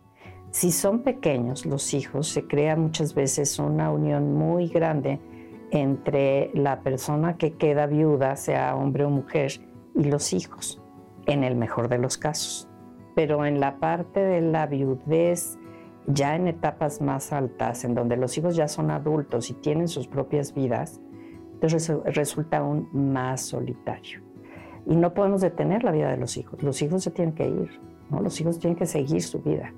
Y realmente quien se queda solo, sola, es la persona que enviudó. Bueno, pues muy interesante, muchísimas gracias, gracias por esta entrevista y eh, bueno, nos quedamos platicando sobre el tema este de tan importante de cómo se maneja la viudez desde la perspectiva de la familia política, ¿no? O sea, cómo le hacemos con la familia política si hay que o no hay que em, presentarle a otra persona, dejar que se metan en nuestra vida. Por favor, adelante. Creo que algo que nos estaba compartiendo la, la, especialista en esta cápsula es algo muy importante. Cuando estamos en pareja, en ocasiones pensamos que dejamos de ser individuos, personas aparte, y establecemos un proyecto de vida único. Entonces, cuando suceden estos procesos de, que muere la pareja con la que hemos construido todo un proyecto de vida, a veces justo también es ese duelo por la pérdida del de, eh, proyecto de vida y la pérdida personal, porque era esposa de o era esposo de, que también ahí tenemos y hablamos de una identidad política que justo hablamos de esto. Eh, como mencionábamos, eh, a nivel cultural, cuando la mujer se casaba con el hombre era ahora perteneces como a este clan, a esta familia. Y ahí viene eh, estas eh, creencias, estas prácticas que hemos tenido, hablábamos, por ejemplo, eh, fuera del aire, de estos elementos cuando decimos ya, ya nos juntamos, ya somos pareja, ¿a dónde vamos a vivir? y que en muchas ocasiones nuestras posibilidades económicas, culturales, sociales, etcétera, nos hacen que vivamos dentro de esas casas, esas propiedades de la familia política. Y el tema también decimos, y ahora que ya no está esa persona, ¿qué pasa conmigo? Tengo un lugar en donde vivir y si yo quiero reconstruir mi vida, ¿qué es lo que está sucediendo? Esto también va a depender mucho de la relación que vamos teniendo con esas personas, si realmente pueden ser una red de apoyo, porque en ocasiones también decimos, este es estigma de eres la viuda de, entonces como eres la viuda de, tienes que entonces guardar el luto, guardar esta compostura o incluso decir si vamos a admitir a una nueva persona alejada de nuestra familia, a este nuevo clan, a este nuevo a este grupo social, pues nosotros tenemos que aprobarlo. Aquí, como nos compartía Eunice y nos adelantaba, hay que identificar un poquito si estas personas, si esta familia política puede ser una red de apoyo para nosotras, para nosotros, o es alguien que nos va a estar eh, determinando estos procesos de cómo vamos a vivir el duelo y cómo vamos a establecer incluso el proyecto de vida después. Porque sí hay muchas eh, familias políticas que son incluso más redes de apoyo que la propia familia, no la sanguínea. Yo con mi suegra, con mis suegros, me siento sumamente en confianza y a lo mejor son una red de apoyo fuertísima que claro, ¿no? O sea, si llega a, no estar mi pareja, en quien confío son estas personas. Entonces hay que ir determinando también qué tanto me apoyan a mí, no solamente a la pareja, o sea, la pareja entre las dos personas, sino a mí y de ahí poder determinar justo estos límites. Porque luego te pueden poner este tipo de reglas de te apoyamos mientras no tengas otra pareja, ¿no? O puedes vivir en esta casa mientras no tengas otra pareja. Y también, ¿qué pasa cuando hay hijos? ¿Qué pasa cuando hay nietos? Hay que, en el duelo sano, voy reevaluando y reconstruyendo, recreando mi vida. Se acabó la vida anterior, y tengo que, incluso mi identidad desde cierta perspectiva, que está muy orientada generalmente alrededor de la pareja, y tengo una oportunidad de reconstruir mi identidad y reconstruir mi relación con mi familia, con mi familia política, incluso con mis hijos. y, y, es una oportunidad para sanear mis relaciones y para ver, a ver, ¿puedo tener una relación sana con mi familia? Perfecto, fantástico. Empatizan conmigo, me dejan ser, me apoyan, fantástico. ¿Puedo tener una relación sana con mi familia política? Empatizan conmigo, me apoyan, etcétera, fantástico, ¿no? Y entonces buscar esas, esas relaciones sanas que son muy importantes y si no son relaciones sanas, entonces tengo que hacer algo por moverme de allí. Muchas veces hay circunstancias, ¿no? Como, como comenta Melissa, hay circunstancias de, economía precaria y difíciles.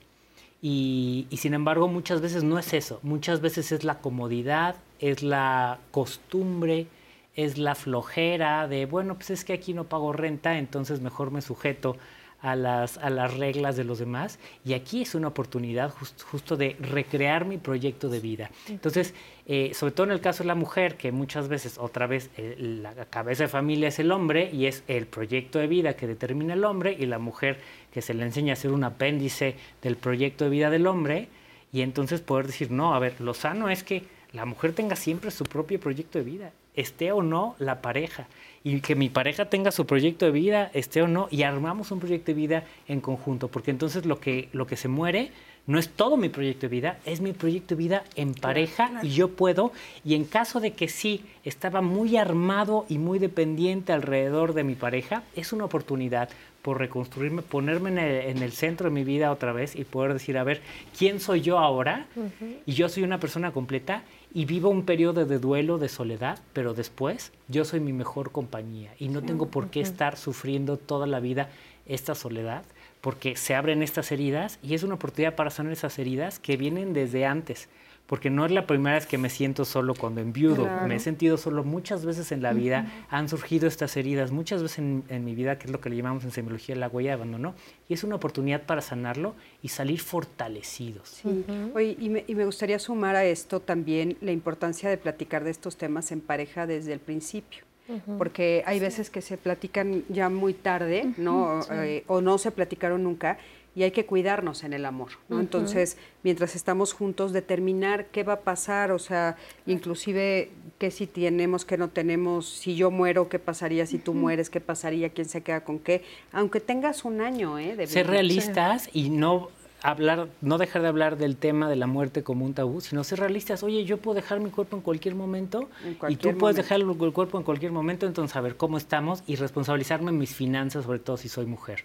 Entonces, a ver, esta casa de quién es, está tu nombre, bueno, no nos vamos a casar, bueno, vamos a hacer el, eh, esta situación de concubinato, creo que legalmente se llama concubinato desde ahorita, porque si no esto es el día de mañana o si te separas, a ver, que quede asentado que somos pareja, frente, frente a la sociedad y a ver los ingresos cómo son. Yo cuido a los hijos, tú te vas a trabajar, pues los hijos no solo son míos, son de los dos. Entonces el producto de tu trabajo no solo es tuyo, es de los dos. Entonces vamos a ver qué hacemos con ese dinero. Y entonces que parte esté a tu nombre, que parte esté a mi nombre. Y eso implica responsabilizarme todo el tiempo de mí y nunca dejarle esta responsabilidad a mi esposo, a mi esposa, a mi hermano, a mi hijo, a, mi papá, a quien sea, ¿no? Y ese es el acto supremo, heroico de todo ser humano y sobre todo de toda mujer que se quiere dejar atrás todos estos rasgos del patriarcado y decir, sí puedo, yo lo puedo hacer, yo soy una mujer completa, yo puedo elegir si vivo sola, si vivo con pareja o como yo quiera vivir y yo me encargo de mí. Claro, y, ahí como para agregar nada más ahorita de, esto que están diciendo, son esas pláticas incómodas, ¿no? que desafortunadamente es porque me voy a sentir este, enojada, porque se van a molestar conmigo, ¿no? Ahorita que lo dices desde pareja, o sea, día uno, hasta antes de casarse, ¿no? O sea, estas pláticas incómodas de, ¿cómo va a ser las cosas, no? Y ahorita que decimos como esto de la familia política, pues también es sentarse a la mesa y decir, ok, esto está pasando, ¿no? es que lo estoy imaginando, tampoco me voy a poner como a negarlo, pero ¿cómo vamos a quedar? Esos acuerdos. Y desafortunadamente hay muchas ocasiones donde se van haciendo esas relaciones sin acuerdos, ahí en el aire. Y entonces nos ahorramos esos cinco minutitos de malestar, de, exacto. Y entonces La esos cinco caro. minutitos se convierten en cinco años de, y es que si hago esto y, y si les incomoda y si no lo aceptan, pues no voy a saber si lo aceptan Claro. o no, si realmente no voy y les pregunto, mira, yo la verdad mis intenciones son rehacer mi vida. Mis intenciones son quedarme en esta casa, mis intenciones son esto. O sea, ¿cómo le vamos a hacer? Al final de cuentas, pues ya estamos en, en este momento unidos. Claro. ¿Qué es lo que va a pasar? Sí, y hablando de las familias diversas también es muy importante porque todavía está el estigma y, y bueno, de repente hemos escuchado historias terribles donde cuando regresan a su casa ya no hay nada porque la familia del que fallece o de la que fallece consideran que no le corresponde. O sea, aunque bueno, eh, ya hay muchísima más protección para todos, ¿no? Eh, no importa el tipo de relación que tengas, como decíamos, concubinato, con, si no te casas, ya las leyes protegen, pero siempre es más fácil porque papelito habla, ¿eh? No se les olvide. Ani. Importante. Eh, Rebeca nos dice, cuando murió mi esposo, estaba tan enojada con la vida que me alejé de todos mis familiares y amigos. Sentía que nadie podía sentir lo que yo sentía y que nadie me comprendía. Pensaba que me habían abandonado, pero me parece que fui yo quien los abandonó, que creo es un poco lo que Ricardo nos había Total. contado. Ariana, Adriana, perdóname, eh, nos escribió, mi esposo murió hace tres años y siempre me he sentido juzgada por su familia y por la mía. Todos esperaban eh, que yo viviera sumisa en la tristeza y me criticaban porque me arreglaba o que salía con amigas o con amigos, pero la realidad es que pues tenía que seguir adelante con mi vida. Eh, Georgina dice, mi pareja enviudó antes eh, de conocernos cuando decidimos casarnos. Teníamos muchas dudas. Este tema tiene muchos ángulos. También es esta parte de las personas que llegaron de fuera o que llegamos a la siguiente parte de, de la historia de vida. Nos dice Georgina. Entonces, bueno, ella nos pone esta arista que no habíamos abordado. Eh, y quiero compartirles también este testimonio que tenemos de Blanca, porque hemos hablado de estos estereotipos eh, en la sociedad de género, esto, estas eh, líneas a seguir. Y lo hemos hablado desde la persona que enviuda, eh, pero no lo hemos hablado desde la persona que, o la responsabilidad, o este, esta um, cercanía que se tiene como hija, hijo, este hermano, hermana, primo, amiga. Pero ¿qué pasa de, ok, como yo soy mujer, soy la única hija eh, de esta familia y mi papá eh, acaba de perder a su esposa, a mi mamá, entonces la persona que se hace cargo de él, pues sería yo, eventualmente. Es un poco lo que nos cuenta la historia de Blanca y nos cuenta cómo lo vivió. Me encantaría que la escucharan y regresáramos al panel para comentarlo porque es, es muy interesante. Vamos a escucharla. Mi mamá falleció hace 25 años. Este, yo estuve con mi papá y pues le di todo lo que pude a mi papá para que no se sintiera mal, no se sintiera solo.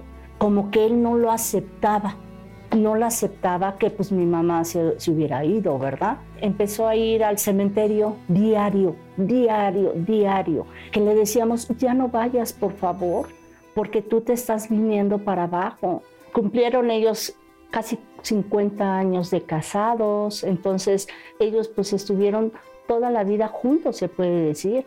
Entonces pues se llega, llega a fallecer uno y pues el otro ya no sabe ni qué hacer. Tuvieron siete hijos, de los cuales son puros hombres y yo soy la única mujer, que yo fui la que me quedé con él toda la vida. Siempre estuve yo ahí. Ya no estaba mi mamá, pero ahora estaba yo. Entonces empezamos a viajar, empezamos a hacer otras cosas y ya no vayas al cementerio, ya no esto. Y pues íbamos el día que había fallecido mi mamá y San se acabó, no más. Pero yo siento que, que sí le di eso que mi mamá quiso que en un momento dado yo le diera a mi papá. El cariño, el estar con él, el, el- el estar pues, simplemente con él. Nada más de que llegaba y se sentaba y ya no quería hacer nada. No, muévete, vámonos. Y me lo llevaba con mis amigas, me lo llevaba. Con todo el mundo me lo llevaba mi papá. Fuimos a muchos lados para que él se sintiera bien, se sintiera a gusto, más que nada. Y eso lo sacó adelante. Adelante lo sacó a mi papá.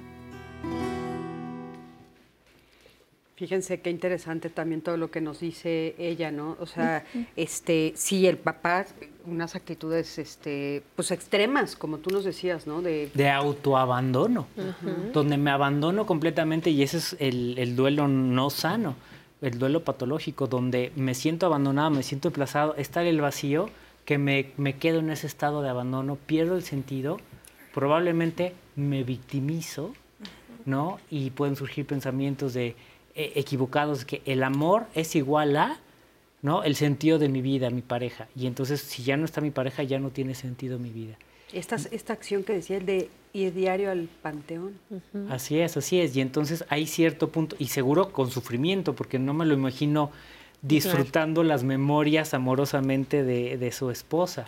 Y eso es justamente lo que vale la pena entender, que a veces nos enseñan que así tiene que ser, y entonces tengo que sufrir por el resto de la vida porque porque se murió mi pareja y no tiene que ser así. Yo puedo vivir ese duelo, vivir intensamente esas emociones, el sufrimiento, la soledad y luego seguir adelante. Y luego ir soltando, no estancarme en estas emociones y dejar que fluyan, cuestionar todos esos pensamientos y darme permiso a mí de asumir mi vida y de construir una nueva vida, como lo hemos estado comentando, ¿no? y, y recibir el apoyo de la hija Qué, qué, hermoso poder recibir el apoyo de todos los demás, pero mi responsabilidad soy yo, yo no soy responsabilidad de mi hija. Ahora, me, eh, dentro de, un límite, ¿no? Ricardo, me gustaría ponerlo así, Melissa, porque, o sea, la hija parece que se hace como una segunda pareja, ¿no? Sí, es que aquí justo ese es el, el tema, porque cuando hablamos un poquito de los comentarios que, nos estaban llegando al chat, nos decía, bueno, es que esta parte de la muerte de la pareja tiene diversas aristas, porque el abandono es de diversas áreas. Esta, esta hija que se queda, pues ahora no solamente es el, abandono de esa persona que murió, sino también de la persona que está en el duelo. Y acá también me llamaba la atención el comentario que nos estaban realizando, porque dice, bueno, yo eh, eh, estoy eh, casada, me, junté con alguien que enviudó. Entonces también ese es el tema porque podemos tener estos polos, ¿no? Donde decimos, es la persona que murió, voy a seguir mi vida, pero es la persona que murió, ¿no? Que la tenemos como en un estante y qué pasa cuando yo como nueva pareja me integro. Si hay crianzas, decíamos, el tema es que jamás voy a cubrir ese, ese espacio de, de esa persona que murió porque a lo mejor tenemos también en, esta, en estas memorias, cuando muere alguien, tendemos como a santificar, por así decirlo, era una persona sumamente buena, sumamente amable, ¿no? Y entonces lo que sucede es que esos ideales son inalcanzables. En el caso de esta hija, lo que sucede es lo que llamamos esta parentalización de las infancias, en donde las infancias tienen ahora que cubrir el rol de las personas cuidadoras, que también son elementos que constituyen violencias, porque estamos eh, en un sentido eh, adelantando estas infancias a un rol adulto. Claro. Y claro que sí, porque aquí entonces, ¿qué pasó con el duelo de ella? Exacto. Porque si yo tenía que levantar a mi papá y decirle, y vamos a, levantarte y tienes que seguir, pero ¿qué pasa con mi duelo, con mi dolor? O sea, ella, ella desde la perspectiva como eh, podemos ver, parece que entonces ella tiene muchos duelos también, ¿no? Porque pierde a los dos, o sea, pierde a la figura de su mamá y pierde a la figura de su papá. De repente su papá se, se coloca en un lugar extraño, donde ella tiene que hacer todo esto. O sea, ella Y todas las personas eh, cuidadoras, porque ahora yo soy una persona cuidadora que como soy la única mujer, tengo que hacerme cargo de todo esto, tengo que ser la gestora de toda la, organización del hogar y de también de las emociones de, las personas adultas. Sí, que es eh, un poco lo que platicábamos eh, de que salió en pandemia, Ana, y que nos ibas a decir de lo de pandemia, que en pandemia salió muy fuerte el tema de que las mujeres nos volvíamos a ser las cuidadoras. O sea, otra vez ese rol de que nos toca el cuidado. Entonces, muchas mujeres se quedaron sin trabajo en época de pandemia y se, se vio muy fuerte esto del cuidado y del cuidado a los otros, como lo estamos viendo aquí. O sea, teníamos un comentario, una llamada, y ahorita la, seguro la encontraré y les podré compartir el nombre, eh, de una persona que perdió a su pareja, una mujer que perdió a su pareja en pandemia, y ella específicamente decía que el duelo era muy fuerte porque evidentemente no tenía la gente cercana ahí para dar este pésame o para ese acompañamiento y que lo vivió súper distante de las personas, además de esta pérdida de su pareja. Entonces, era la, era, ella nos compartía este dolor de no poderlo compartir con nadie más tan cercano como le hubiera gustado debido a la pandemia. Que me imagino que pues esta historia, como miles como la que tú estás tomando en cuenta. Claro, sí, quizás porque no hubo otra vez esos momentos de el poder eh, apapacharla, del poder realmente estar con ella y sobre todo que se intensifica en esos primeros días de, de la muerte, en todo este ritual, el funeral, el qué necesitas, eh, el, ver realmente como por todas esas necesidades y de repente, pues, en, justo en momentos de pandemia, pues ni siquiera, imaginemos, ¿no? A lo mejor estaban en el hospital y ni siquiera ahí podían estar. Claro. Entonces, Oye, y, y, y me antes de que se nos vaya a acabar el programa, este, no es en, sí de duelo, pero creo que también es importante un poquito que nos expliquen para las personas que tal vez es la primera vez que nos escuchan y que escuchan el tema del duelo, porque también otra de las cosas que sucede es que te exige mucho la sociedad reponerte muy rápido. Hay veces que te dicen, oye, pues ya pasó un mes, ¿por qué sigues llorando? Y tú, o sea, espérame, apenas estoy levantándome, ¿no? O tal vez pasaron cinco años o seis y yo sigo llorando. O sea, ¿cómo saber la media? No es una regla, ¿no? Como decíamos, es, una, es una cuestión individual. Eh, digamos que los neurocientíficos nos dicen que el duelo a nivel fisiológico, en lo que el cuerpo se acostumbra a la ausencia de la otra persona, dura alrededor de tres meses.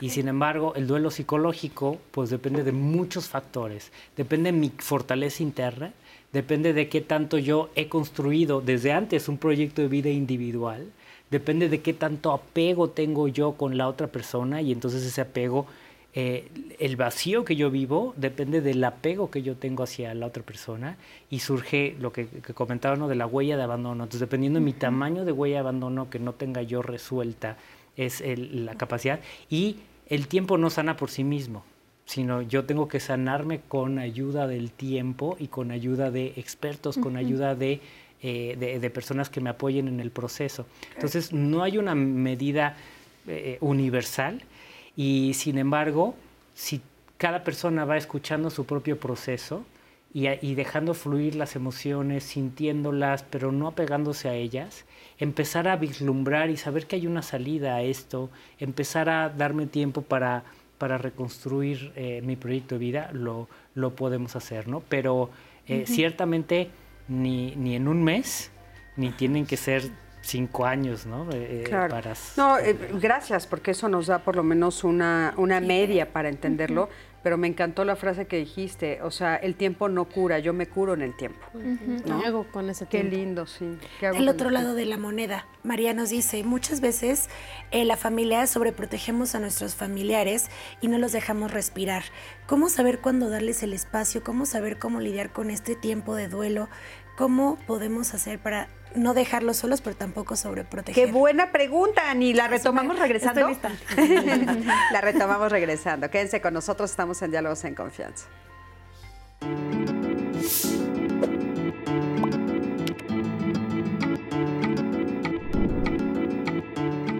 Mis pies querrán caminar hacia donde estás durmiendo, pero seguiré viviendo. Pablo Neruda poeta chileno.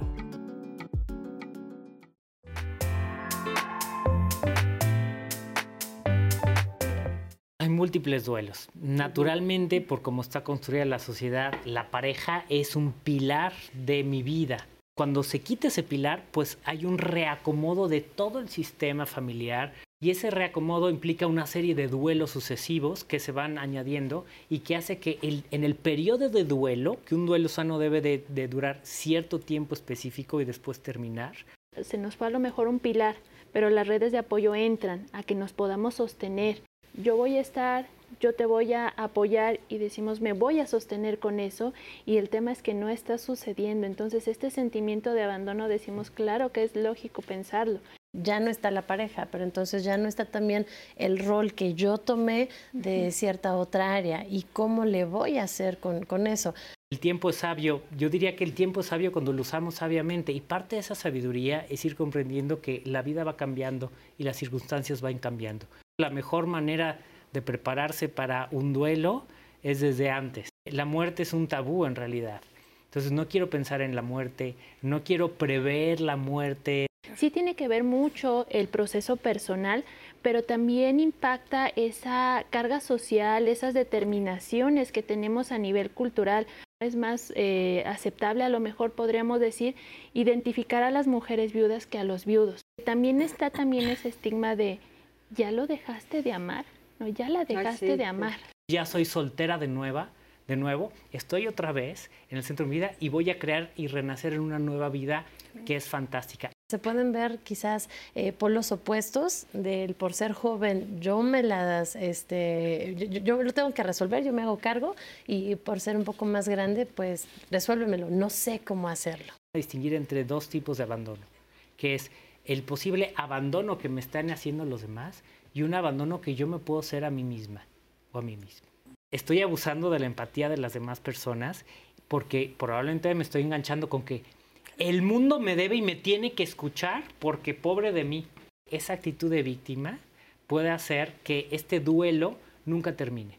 Y el duelo sano es cuando vivo estas emociones, tristeza, enojo, culpa, eh, remordimiento, melancolía, todas estas emociones, pero en un duelo sano dejo que fluyan estas emociones claro. sin estancarme en ellas para poder después recrear mi vida con nuevas formas de pensar.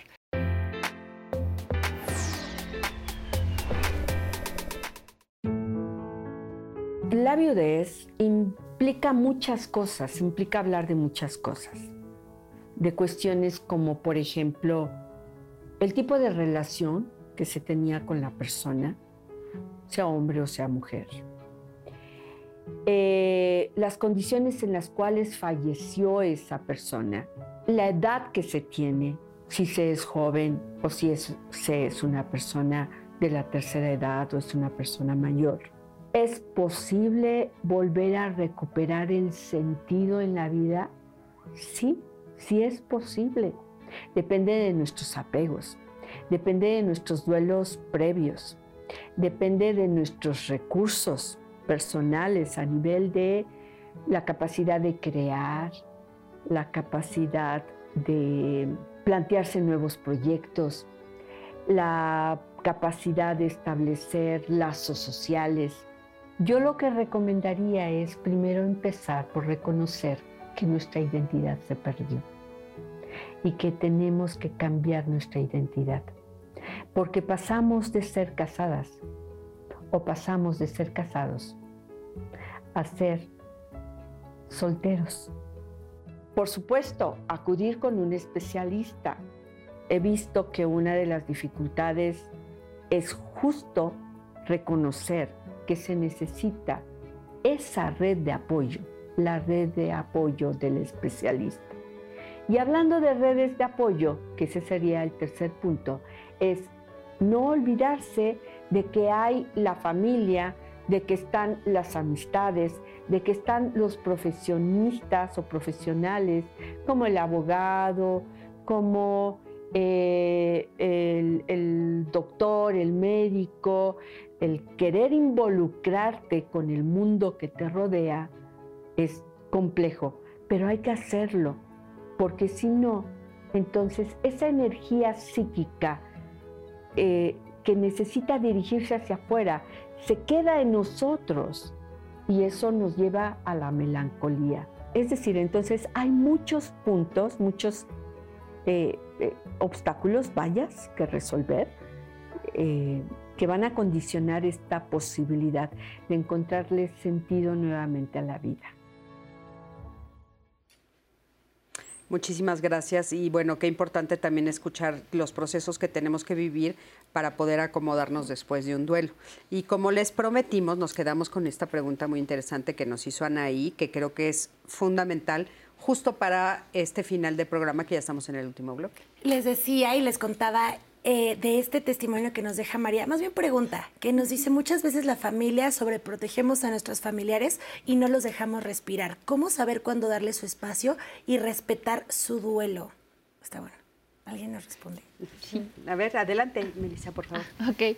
Eh, creo que sí es importante, como decíamos, saber que este duelo es individual y que podemos eh, sentir, como nos mencionaban, mucho enojo, ¿no? Y a lo mejor eh, en un momento decir, no quiero ver a nadie, o quiero sentir mucha soledad y no quiero ver a nadie. O los testimonios que nos estaban dando también antes de, es un proceso, ya sentí el dolor necesario y ahora me activo. Es importante también ir escuchando a las personas que nos van informando. Quienes nos van a ir dando esta pauta es la persona que lo está viviendo, porque también lo que sucede es que la forma en que vamos viviendo los duelos es muy distinto y depende de cada una de nosotras y cada uno de nosotros, porque tal vez la muerte la entendemos desde diversas formas.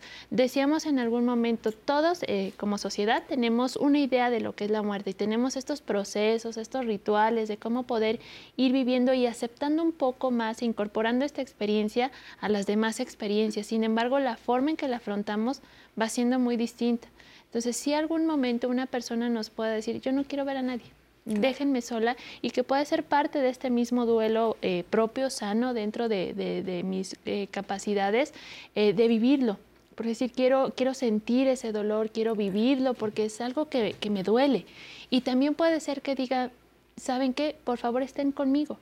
¿No? Por favor estén conmigo, necesito salir, necesito incorporar otras actividades, exacto, a mi nuevo proyecto de vida. Porque Entonces, es eso. escucharlas, sería escuchar a, a, la persona que esté viviendo, al viudo uh -huh. o a la viuda, escuchar lo que nos uh -huh. pide y un poco acompañarlo en su propio proceso. Sí, uh -huh. respetar esas pautas que ellas y ellos mismos nos van marcando, porque también, por ejemplo, como ahí nos decían, lo que pasa que en el caso de los hombres los sacan de lo, del duelo como de, oh, bueno, sí es lamentable que haya muerto tu pareja, pero hay que ver cómo no estés solo, solo, ¿no? Uh -huh. Y entonces aquí lo que pasa es que lo sacamos de este duelo.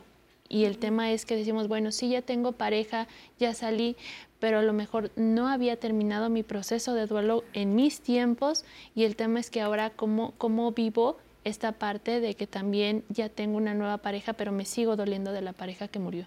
Uh -huh. Y yo aquí eh, diría también que de más a menos. Entonces, si ayer murió tu pareja, oye, hoy más, o sea, te doy, no, te, te, hago de comer, te llevo, te traigo, voy al súper, o sea, te apoyo en lo que necesites, te escucho, uh -huh. ¿no?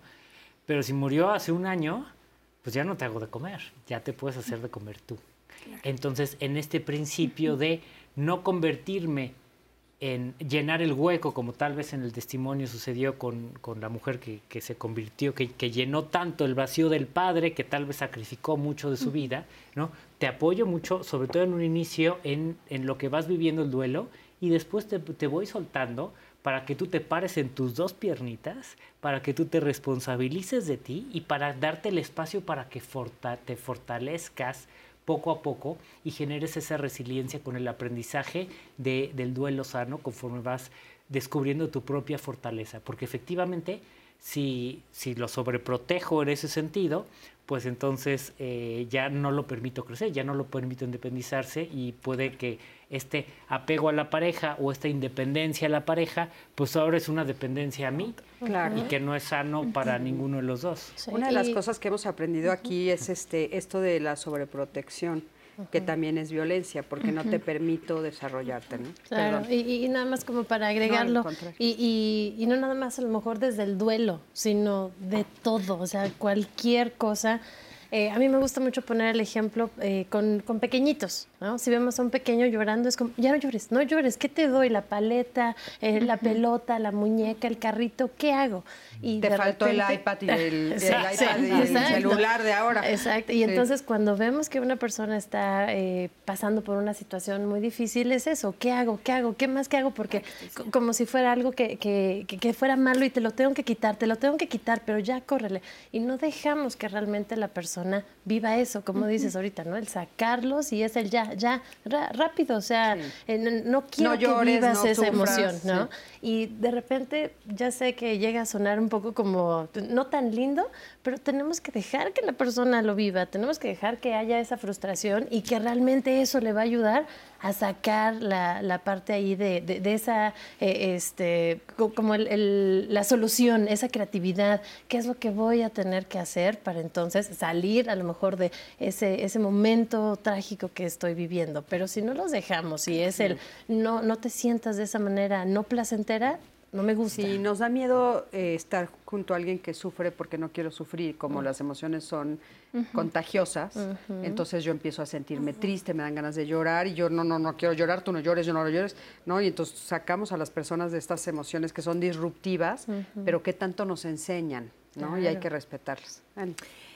José dice, las personas creen que es muy fácil pensar en una, en una nueva pareja o reconstruir tu vida cuando tienes que replantear primero todo tu ser y toda tu vida y todo lo que tiene que venir por delante. Hay que darle tiempo al tiempo, nos dice José. Hilda, muchas veces presionamos a las personas que enviudan a que tengan eh, o que tienen una pérdida para que se sientan felices, lo que estaba.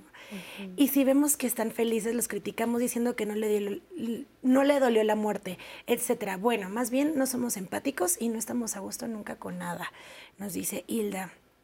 Flor, una pérdida nos hace estar muy susceptibles. No debemos hacernos las lo que mencionaba también, no debemos de hacernos las víctimas, debemos de darnos un tiempo para salir adelante. Claudia, cuando muere la pareja tenemos eh, que reinventarnos desde quiénes somos y qué quiero. Ahora yo sola o solo tenemos que replantear nuestros proyectos de vida. Es importante a veces encontrar un espacio para poder preguntarnos hacia dónde vamos. Claro. Julieta, es muy difícil perder a- la persona con quien tenías tantos planes. ¿Qué haces con todo eso? ¿Cómo? Ah, bueno, Claudia dice replantear su vida y tener un minuto. Y justo Julieta pregunta, ¿cómo puedo hacerme ese espacio? ¿Y en qué momento tengo que empezar a replantear estos nuevos planes? ¿Cómo me voy a relacionar con las otras personas? ¿Cómo hacer todo eso? ¿Me podrían dar algunos consejos? Nos dice Julieta. ¿Qué le podemos decir a Julieta? Creo que sí es un poco complicado cuando lo vemos también desde esta persona que lo está viviendo, porque como decíamos, el tema de la muerte es un tema aversivo para la sociedad, ¿no? El tema de que hable con esta persona que acaba de perder la pareja es como de, híjole, me pienso en ese lugar y por eso es aversivo. Ahí eh, a lo mejor un, un consejo también para las personas que acompañas es acompañar ese dolor, ¿no? Porque a lo mejor no es mi pareja, pero también me puede doler porque puede ser mi hermana, mi hermano, mi amiga, mi amigo, ¿no? Y acompañar en este dolor, decir, sí, sí me duele, ¿no? A lo mejor, eh, no sé, reconozco tu fortaleza al, estar, no sé, incluso en esas pequeñas cosas de levantarte todos los días sin esa persona con la que te acompañaste, ¿no? Y en el caso de la persona que también lo está viviendo, ir reconociendo esas pequeñas eh, cosas, ¿no? Y el hecho de que también, como decíamos, nos vamos moviendo, porque esto es también algo eh, progresivo. Poco a poco vamos a ir haciendo y ganando pequeñas eh, cosas sin la presencia de esta persona. Yo recalco esta parte también del acompañamiento tanatológico porque en muchas ocasiones es necesario. Yo creo que en la mayoría de las eh, ocasiones es necesario porque en efecto estamos en un momento sumamente complicado que no tenemos manuales porque la Y sociedad no nos lo ha dicho, nos asombra, es de momento. Hablábamos de la parte de la pandemia, ¿no? La pandemia nos vino a desubicar en varios espacios, en varios momentos y esto fue así, ¿no? El hecho de que ni siquiera pude eh, ver a la persona o despedirme de la persona como a lo mejor ya teníamos establecido o planeado y el hecho es de se fue, no está, ni siquiera sea, hay, un, hay muchas personas que dicen es que yo no sé si murió, ¿no? Porque nunca vi el cuerpo, ¿no? Entonces, aquí también el tema es eso, ¿no? Ir reconociéndonos poco a poco cuáles son los avances que vamos teniendo, cómo podemos integrar esa nueva forma eh, de vivir a nuestra, a nuestra vida y a nuestro nuevo proyecto. Y, y a mí, nada más como esta sugerencia en- en- en- con base a, a la parte del comentario, yo diría la jerarquización. Ahí va a ser algo ¿A qué te súper importante. Hay diferentes tipos de jerarquización, pero por ejemplo, para poder ir retomando como esa, el reconstruir este proyecto de vida, qué es lo que voy a hacer, pues tengo que ir viendo esas áreas que a lo mejor antes yo no veía. ¿no? Claro. Un ejemplo, si mi, mi esposo es el que fallece y yo el trabajo, pero por aquí jamás lo había llegado a pensar, entonces tengo que empezar a poner eso en la jerarquía. A lo mejor la jerarquía número uno era mis hijos. ¿ok? Segundo era mi esposo. Ahorita se va a tener que mover esa jerarquía. Puede ser por la parte de la importancia, de cuánto tiempo me está tomando. Entonces creo que ahí sería como una de las áreas que empezar a trabajar, ¿no? Para otra vez como el reacomodar este, este proyecto de vida. Claro. Eh, Fernanda nos hace una pregunta muy específica en donde nos dice que no le están permitiendo tomar decisiones con sus hijos. ¿Qué podría hacer ella para poder empezar a retomar y poner tal vez esos límites que mencionabas previamente? ¿Cómo puede ella empezar a lidiar ahora con esas cosas después de su duelo? ¿Qué le dirías, eh, bueno, en esta parte de el, si están tomando esas decisiones justamente por ella, otra vez, eh, el llegar a esos acuerdos. Eh, quizás, no sé, es familia política o son su misma familia, incluso puede llegar a ser, ¿no? Claro, claro. Es, hablamos de estas este, conversaciones incómodas, ¿no? Yo soy la mamá y quizás sí, si necesito un consejo, si necesito una sugerencia, si me atoro en algo, yo, soy, yo voy a ser a lo mejor la que provee ese dinero dentro de la casa, pero sí te voy a pedir que que quizás tú vayas por ellos a la escuela, que a lo mejor tú los lleves con los amiguitos eh, los fines de semana, que yo estoy trabajando. Entonces, realmente poder ahí llegar como a esos acuerdos, el tener otra vez esas conversaciones incómodas es lo que va a ser determinante, porque si no, no quiero ponerles esos límites, ¿qué tal si se enojan? ¿Qué van a pensar de mí? ¿Qué tal que ya no me apoyan? Y entonces, pues, mejor lo, lo, dejo. Y un poco eh, eh, buscar la autonomía, ¿no? También que decías, porque muchas veces eso nos sucede porque no soy autónoma, económicamente hablando, y entonces, pues, me tengo que rendir por dinero a veces a que mi suegro me dé o que mis papás me den o mi cuñado, etcétera, eh, o la familia pues bueno, buscar los medios para poder ser autónoma y tomar mis propias decisiones. Claro y darme esa autoridad como mamá, ¿no? Entonces, en principio, la mamá soy yo y la autoridad soy yo.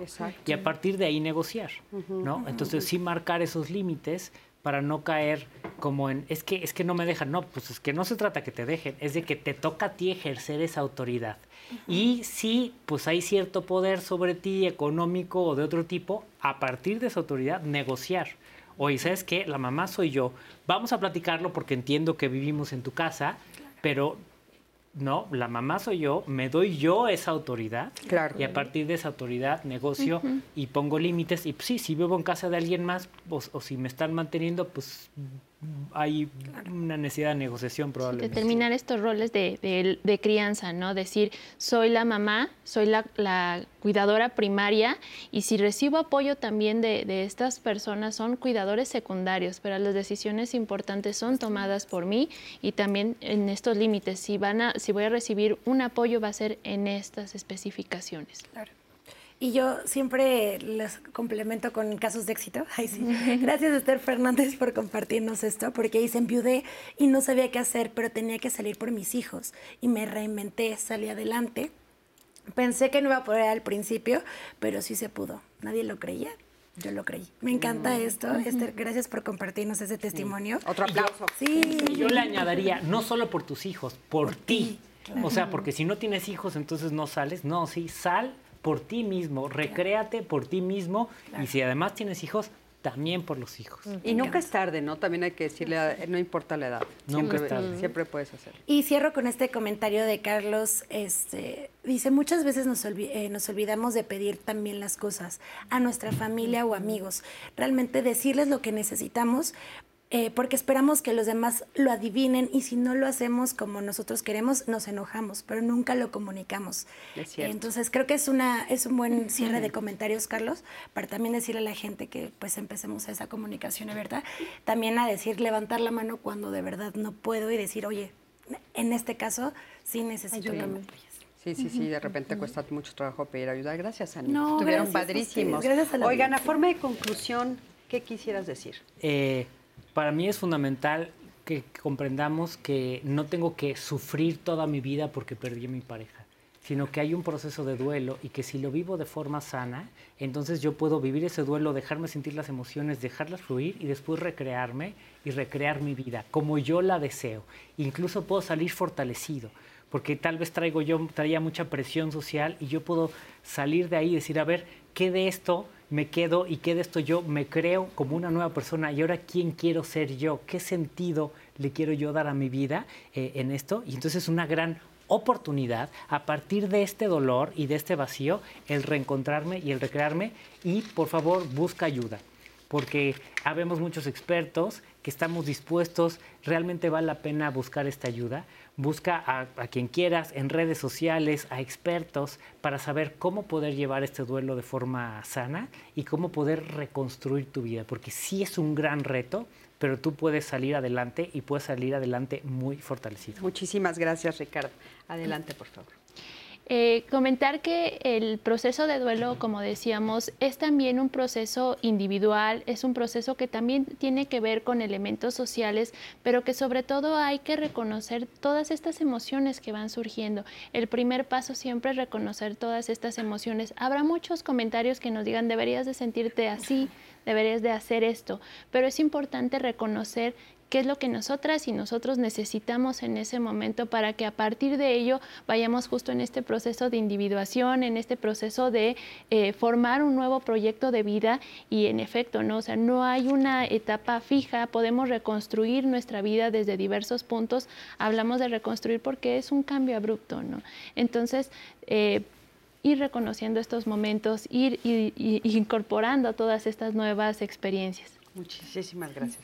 Adelante, por favor. Eh, pues yo diría que se vale realmente el vivir esas emociones no placenteras. Se vale el escucharte. Se vale el pedir esa ayuda cuando la necesitas. Y se vale también quitar esas etiquetas, quitarlas esas, esas expectativas que a lo mejor llegamos a tener se vale ahí cambiarlas. Muchísimas gracias. Muchísimas gracias a los tres. De veras, gracias por haber estado aquí con nosotros. Gracias, mi querida Anaí. No, gracias, Ingrid. Gracias al público que, bueno, eh, siempre está pendiente y este programa tiene sentido gracias a ustedes. Definitivamente, Cris. Y también quiero invitar a la gente para que eh, comparte este programa, porque me parece que se dieron muchas herramientas, se abordó muchos temas y ustedes pueden encontrarlo siempre a través de todas las plataformas de diálogos en confianza, por supuesto de El así que compartan. Y de Anaí mías. Ah, claro. Síganos, síganos, síganos. Hacemos cosas bien padres en TikTok. Nos vemos aquí la próxima semana. Hasta luego. Bye.